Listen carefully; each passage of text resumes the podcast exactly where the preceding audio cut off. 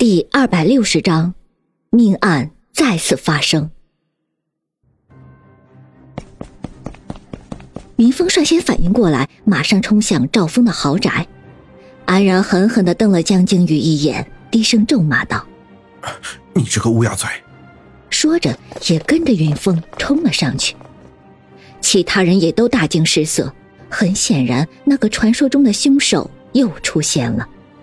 然，他们也马上反应过来，迅速的跟了上去。云峰冲到门口，发现原本守在这里的保安居然依然很镇定，并没有因为这声惨叫而乱作一团，看来是训练有素。不过这样最好，凶手至少不会趁乱逃走。门口的保安认识云峰，当然放云峰进去，但是安然却被他们拦了下来。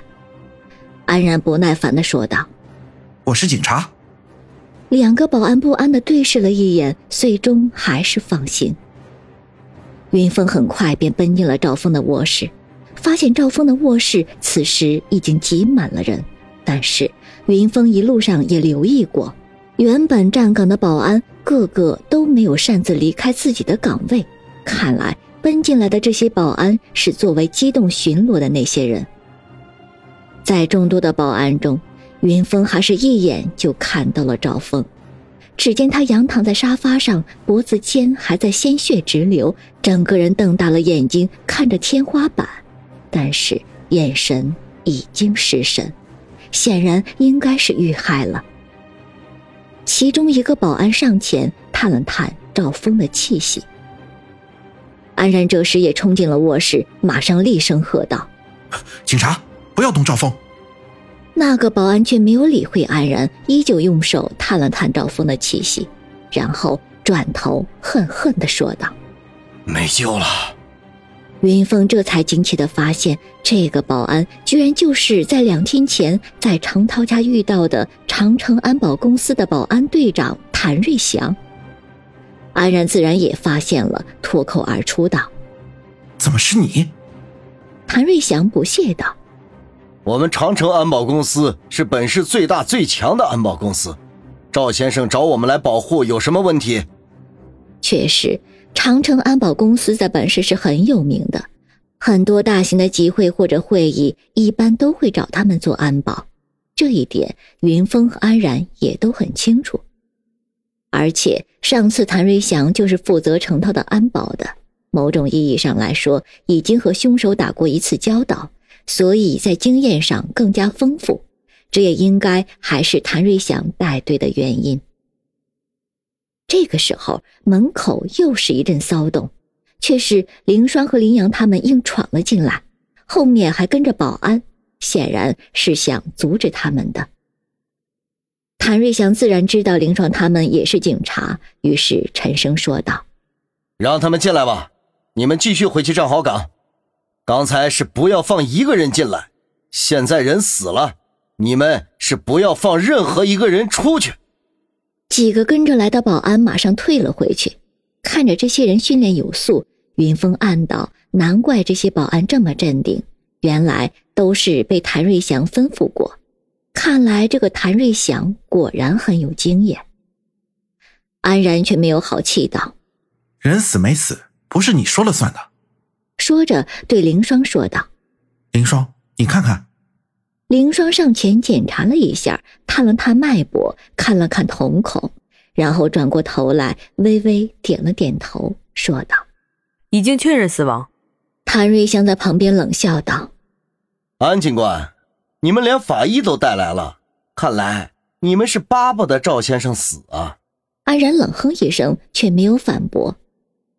云峰看了看赵峰的伤口，显然和程涛一样，是被人用利器割喉，一刀毙命。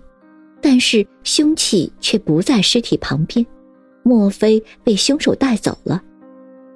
云峰快速扫视了房间一周，随即在卧室的角落里发现了一把带血的匕首。云峰马上指了指那个地方，沉声说道：“凶器。”安然马上派人把匕首作为证据收集了起来。云峰还注意到赵峰在临死前似乎还喝了红酒，然后旁边的桌子上是自己的全家福照片，还有一个特别之处，就是桌子上烟灰缸里还在冒着袅袅的青烟，这说明赵峰临死之前似乎也在焚烧什么东西。